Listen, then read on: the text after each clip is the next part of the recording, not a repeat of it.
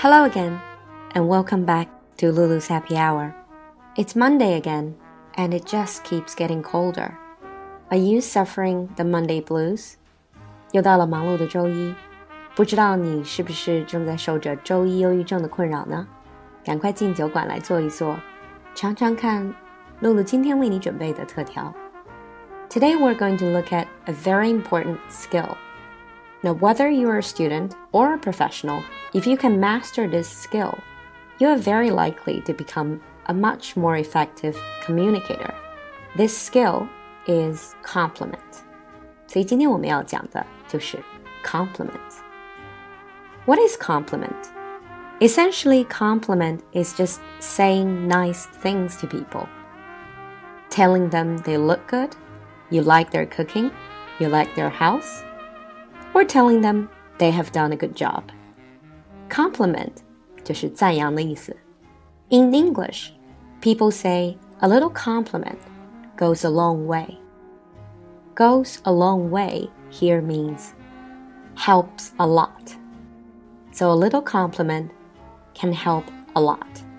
It can help build better relationship or it can simply make you a more likable person.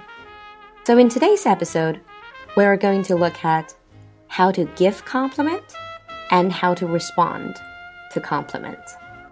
那所以今天的节目里面，我们就会看到怎么样去赞扬别人，以及怎么样去回应别人的赞扬。Generally, when we pay a compliment to people, we compliment on their appearance or on their possessions, what they own, or we compliment on their ability or achievement, what they have done. Starting from their appearance, I've heard people say, You look beautiful. I do have to remind you here beautiful can be a bit too much. Beautiful 听起来好像没有问题的一个单词，但实际上有一点点过。Think of the Chinese 美丽。We usually would say 你很漂亮，不会说你很美丽。It's a little bit much. Instead, you can simply say, You look great. You look great. Now, this you can use on both men and women. And to make it more specific, you can say, You look great in that dress, in that suit, in that shirt, or in blue, white, black, red. You look great in that dress. You look great in blue. The other way of saying this is to start with the thing you want to compliment. You can say, That shirt looks great on you, or that dress or that tie looks great on you. An even easier version, you start with I like or I love. I love your new hairstyle. I love your new scarf. This also shows that you notice people. If you want to make it more complex or more specific, you can look at two things together. For example, you can say, I love your new scarf. It looks great with your outfit. It looks great with your outfit. When we say something looks great with another thing, that means these two things they look good together. 很搭。如果你并不想 赞扬某一件 item 一件单品，you can simply say, "You've got a great sense of style." This is another very nice compliment. A great sense of style. It means they really know what to wear to make themselves look good. You've got a great sense of style. 这是说人衣品很棒，很会穿衣服，很有品味。To compliment on their possessions, what they own. For example, when you're invited to someone's home, we can say, You've got a lovely house, or You've got a lovely garden. You can also use, I couldn't help but notice. I couldn't help but notice your new car. In English, when you say I couldn't help but notice, means I noticed from the very beginning. I couldn't help but notice. 早就注意到了 I couldn't help but notice your car, your watch.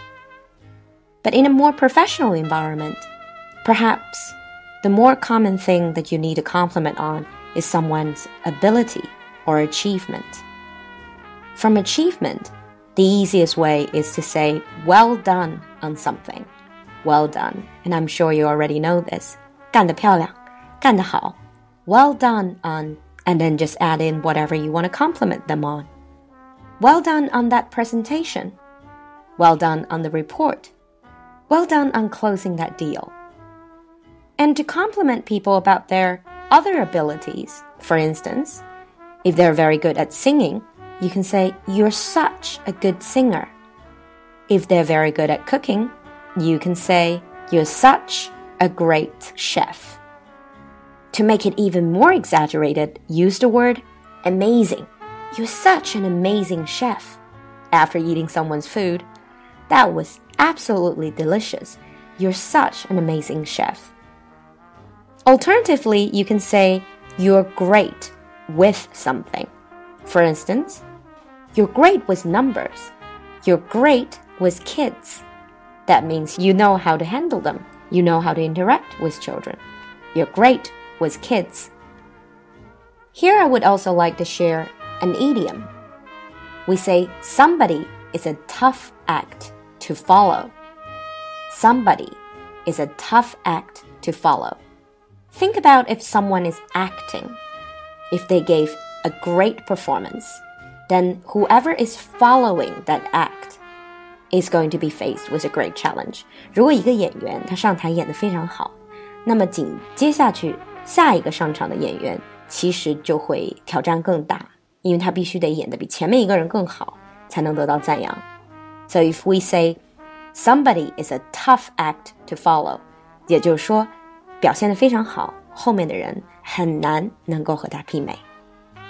You can say you are a tough act to follow, or he or she is a tough act to follow. Now, just a few extra tips on giving compliments. Remember, giving compliments is not just about what you say, but more importantly, how you say it. You need to sound sincere, sound honest. This we do it with a bit of smile and eye contact. Look people in the eye when you say it to show that you truly mean it. But don't overdo it. The reason why I mention this is because when it's not your first language, 当在他说外语的时候，有的时候带感情就会变得比较夸张。So you would say, "You look great," even though you pronounced it correctly. You just don't sound credible. You don't sound sincere. The best way is to practice the smile, a very natural smile. Look people in the eye, say it with a smile. Now let's practice. Say it after me of all these compliments we just covered. You look great in that dress. That shirt looks great on you. I love your new hairstyle. You've got a great sense of style. You've got a lovely house. I couldn't help but notice your new car. Well done on that presentation. You're such an amazing chef. You're great with kids. See, you don't have to sound overly excited. Just sound genuine. Sound sincere. Now, when we receive these compliments, it's quite easy if you don't know what to say, thank you or thank you for saying that is always the easiest answer. If you want to be adventurous, 回应赞扬的时候还可以说 You just made my day. You just made my day. Made my day literally means made my day a very good one. So you made me happy today. Thank you you just made my day. Or more formally, we can say, I really appreciate that. I really appreciate that. 真心感谢. A few tips on responding to compliments. Remember to show gratitude, show that you're thanking the other person. And very importantly, don't disconfirm the compliment. Don't deny it. I've heard so many students when you say, Oh, you, your English is great. And they would say, Oh, not really, my English is really poor. Or my report is not that good. This is more a cultural thing. 可能在中国的文化里面呢，大家会觉得谦虚一点是比较好的品质。But in English, when you disconfirm the compliment, people who gave the compliment would feel rejected. 那给你这个赞扬的人，他们会觉得有一点受到排斥。So don't disconfirm the compliments. Simply say thank you. And of course, own your strength.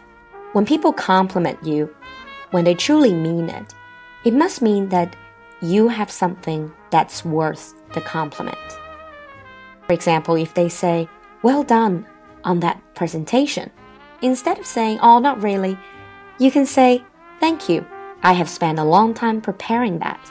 To own your strength. A little bit of homework for today. Try to look yourself in a mirror or record yourself saying some of these compliments. Remember, a little compliment goes a long way. Hopefully, today's episode is going to help you improve your communication skills and make you a more likable person. So that's the end of today's show. 在这里，露露想给大家做一个小小的预告，明天的节目会有一点特别， 会有重量级的干货哦。So don't miss tomorrow's episode. If you like my show, please don't forget to follow and subscribe. 喜欢我的节目，不要忘记关注和订阅。欢迎大家每天来到露露的小酒馆坐一坐。I'll see you tomorrow. Bye.